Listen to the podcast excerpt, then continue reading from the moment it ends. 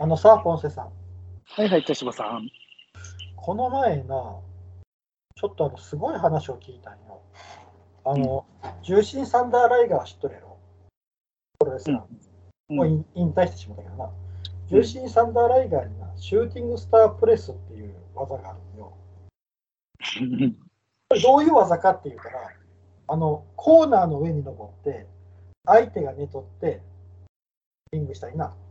うんでそ、そのコーナーの上からジャンプをして、あの爆中をして、そのまま爆中1回転して相手の上にバーンって降りる技なんよ。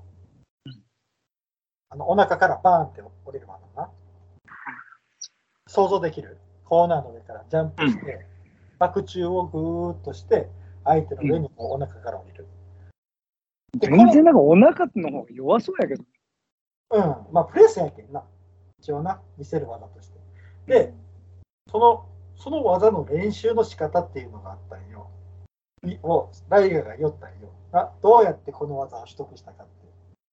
うんその練習方法っていうのがすごくてな、あの、コーナーの上に登って、相手寝と寝取るとして、その上に、あの、ジャンプして、こう、仰向けになって背中から落ちるっていう練習をするんやって。あ向け。だけどこう、ジャンプしたら、あの上を向いて、こう背中からバーンって相手の上に落ちるうん。っていう、それ戦闘っていう技でもあるんやけど、うん。それをどんどんどんどん角度をつけていくんやって。そのうん仰向けの角度、だんだんだんだんこう背中から降りて、落ちて、次肩から落ちて、で今度あの首の方から、こう、首の方からやったらおかしくなるけどな、あの肩のあの肩の方へどんどんどんどんこうずらしていくんやって、落ちる方向を。でうん、最後やるっていう時には、あジャンプして、この肩から落ちる時に首を上にグイーンって反らせるんやって。そしたら、くるっと回って相手の上に腹から落ちるって。それでシューティングスタープレスはできたって言いよったんよ。うん。いや、怖いやろと思って、うん。すげえなと思ってな。何その、うん何その、やべえやり方って。あ普通にね、両足でドロップキックみたいに落ちた方が絶対痛いけどね。もう、この、どんどんどんどん落ちる方向をずらしていって、最後、首になった時に首をグイーンってずらせるって、上に反らせるっていうね。なんて恐ろしい練習の仕方しょったやろって、ちょっとびっくりしたっていう話や、確かに。あうん。一歩間違えたら大事やけんな。うん。僕はそういえば思い出したんやけど、一回な、プロレス団体のあれ見に行って、外国人選手がトップロープの上からジャンプして、ぐるぐるっと回って相手の上にプレスで落ちようとしたのを失敗して、顔から落ちるのを見たことあるわ。顔から落ちたよ。ああ。怖いな。怖い怖い。あその選手は今は元気にやるようにけどね。うん。びっくりした、その時。うわっと思って。踏みつけた方が早いと思うな。踏みつける？踏みつける方が絶対痛いやろ。あ、あるよ。あるは外しても自爆ないし。あの、ムーンサルトフットスタンプとかな、あるよ。あの、コーナーからな、パーンとあの、えっ、と、シュえームーンサルトプレスのように飛んで、そのままな、両足で相手のお腹の上にドーンと降りる技。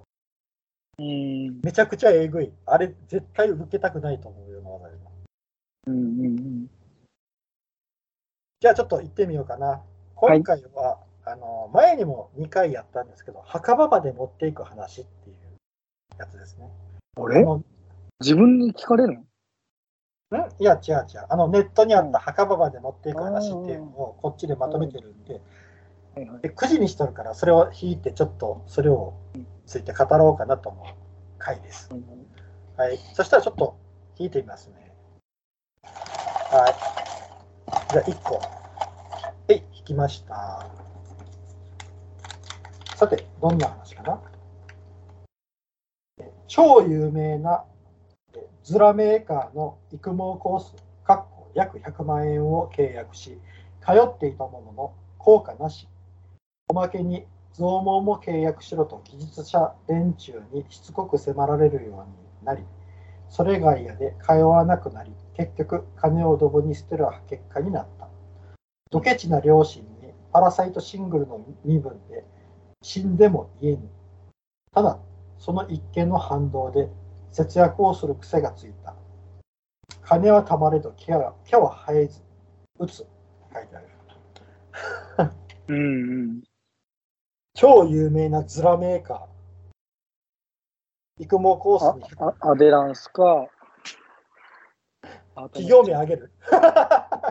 どどっちかやるつもりね。どっちかやな。まあまあ、あんまそんなに多くないけんな、ズラメーカー。うん。うん。育毛コースやけん、あの、毛を増やす方やろ。で、100万円を払ったんやけど、どっちなんかね俺分からんのよね。あと姉ちゃんなんか、あと姉なんか、どっちなんかね。どっちやろうな、わからんどっちなの、うん、両方あるんじゃない？育毛コースか。何するんやろうな。ともやってそうやけど。100これは高すぎるやろ、ほんと。100万円と。え、ずら買えるやん。まあでもずら、まあピンキリあるらしいけんな。だからピン買えるやろ。え、あれピンってなんか聞いたら、あの車買えるぐらいの値段って。えー、でもめっちゃすごい人のやつはすごいやん、なんか。う本の、当に、え、あの人ずらなんぐらいの人おるやん。おるんかな。おるよ。うん、おるよ。これやろな。多分全然、だって俺らがまだ分かってないような人もおるはずやけん。おるはずだな。うん。バレとる人のやつ、まあ、キリあのキリの、方なん方なまあでも、すごいな。100万円か。100万円で何もなかったような、ちょっと確かにへこむな。うん。あれ？扉、扉開けた。なんか扉閉めた。うん。うん。よし。そしたらちょっと次行ってみようかな。はい。はい。えーと、じゃあ2つ目。あ、長いな。あれは小学2年生の時、子供がよく使うおもちゃのお手紙セットあるじゃない？あれを買ってきたから、えー誰かに出したくなったんだ。カタカナというものがまだ新鮮だった頃だったから、それで書いた。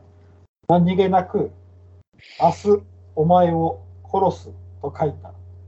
今でも鮮明なのが、おをちゃんとあのカタカナのおとかけたことに自分で感心していたこと。適当に近所のポストに放り込んだけど忘れてた。何日か経った夕食の席で母が〇〇さんちのポストに殺してやるって脅迫状が入ったので怖くなって実家に帰っているそうよ。実家の警察に来てもらって守ってもらっているんだってと言った。私の全身は凍りつき、しばらく動けませんでした。大それたことをしてしまったという生まれて初めての感覚でした。手紙の件は誰に話すこともなく、また結局バレませんでした。ここで初めて話しました。ごめんね、あの家の人たち。なんであんな言葉を書いたか自分でもわかんない。やって。なんかネタっぽいけどな。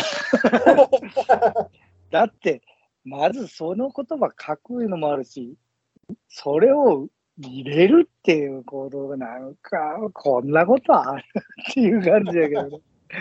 まあまあまあいいでしょう。そ小こ。学校2年生の子やけんな、何やるかわからんいうのは、なんか僕もなんかそんな、こういう経験はないけど、ちっちゃいことで、なんでこんなことしたんやろみたいなのがいっぱいあるけん。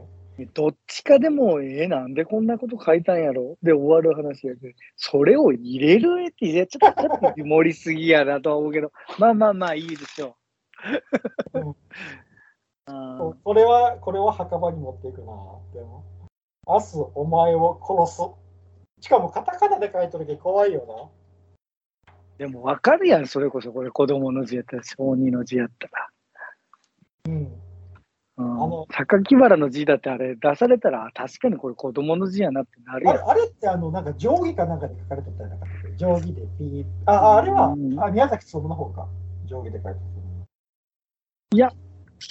榊原もそうやけど、やっぱりちょっと子供っぽいよ、字見たら。ああ、中学生っぽいなっていう感じよね。たまああのやっぱ自分で見バレしないような字をそういうな犯罪者が書こうとするけどもしかしたらこれは子供のふりをして書いたんかもしれんとかいろいろ考えたうよ、ん。うん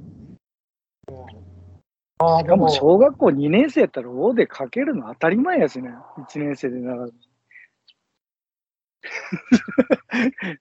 冷静に言うと、そういう矛盾はあるんやけど。まあでもなこれあの確かに1年生で完璧に書けたやん、普通。カタカナで。逆に書けんやつやばいやん、1年で。だけどまあ2年生で覚えたてで書いたんやろな。いやいや、2年生よな、1年で覚えとんやけん。もう2年になったら絶対書けるの当たり前って。うん。なんかちょっと気取って書いちゃったんやろうんうんうん。な。ああ、でもすごい話やな、これな。面白いな。うんうんうん。あと1個ぐらいいけるのかな。うん。さてと。よいしょ。はい。えー、っと、あんまりよく覚えてはないけど、小学校の時に、いとこのお兄ちゃん、かっこ当時中2ぐらいによくいたずらをされてた。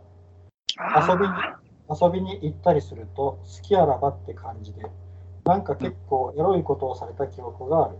レイプはなかったけど、中学生になになる頃にはさすがにいたずらされなかったけど、微妙に気まずい感じだったな。もうそのいとこは結婚して、去年子供も生まれた。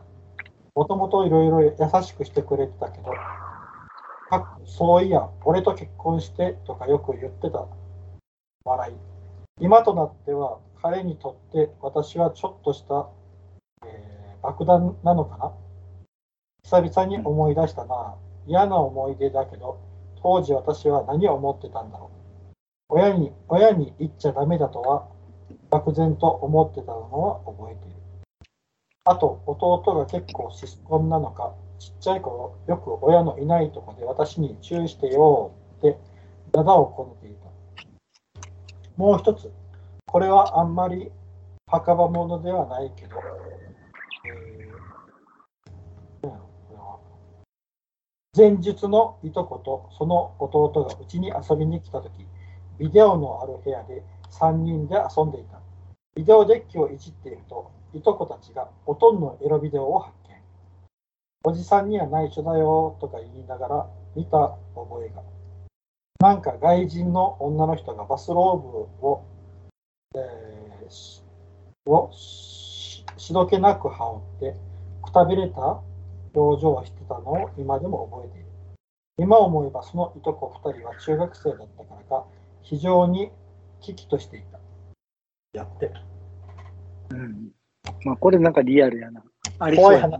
怖い話やな。うん。これはある、本当のことっぽいな。なんかありそうやな。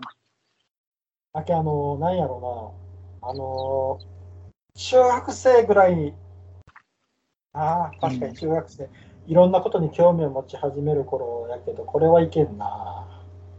うん。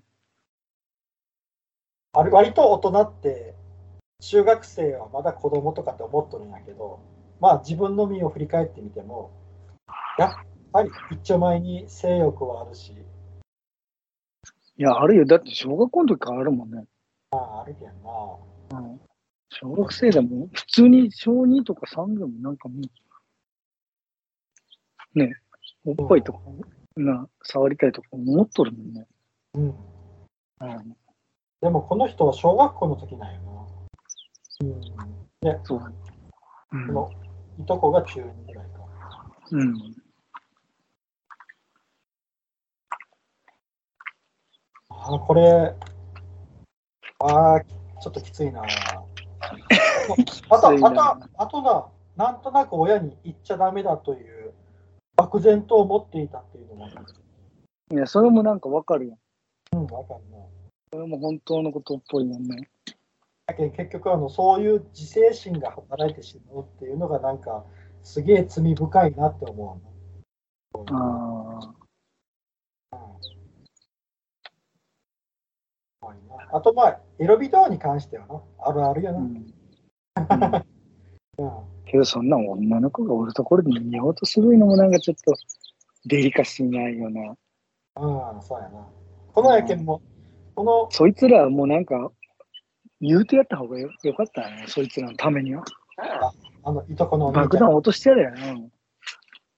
とこのお私、兄ちゃんいたずらされたんですよね、小さい頃で。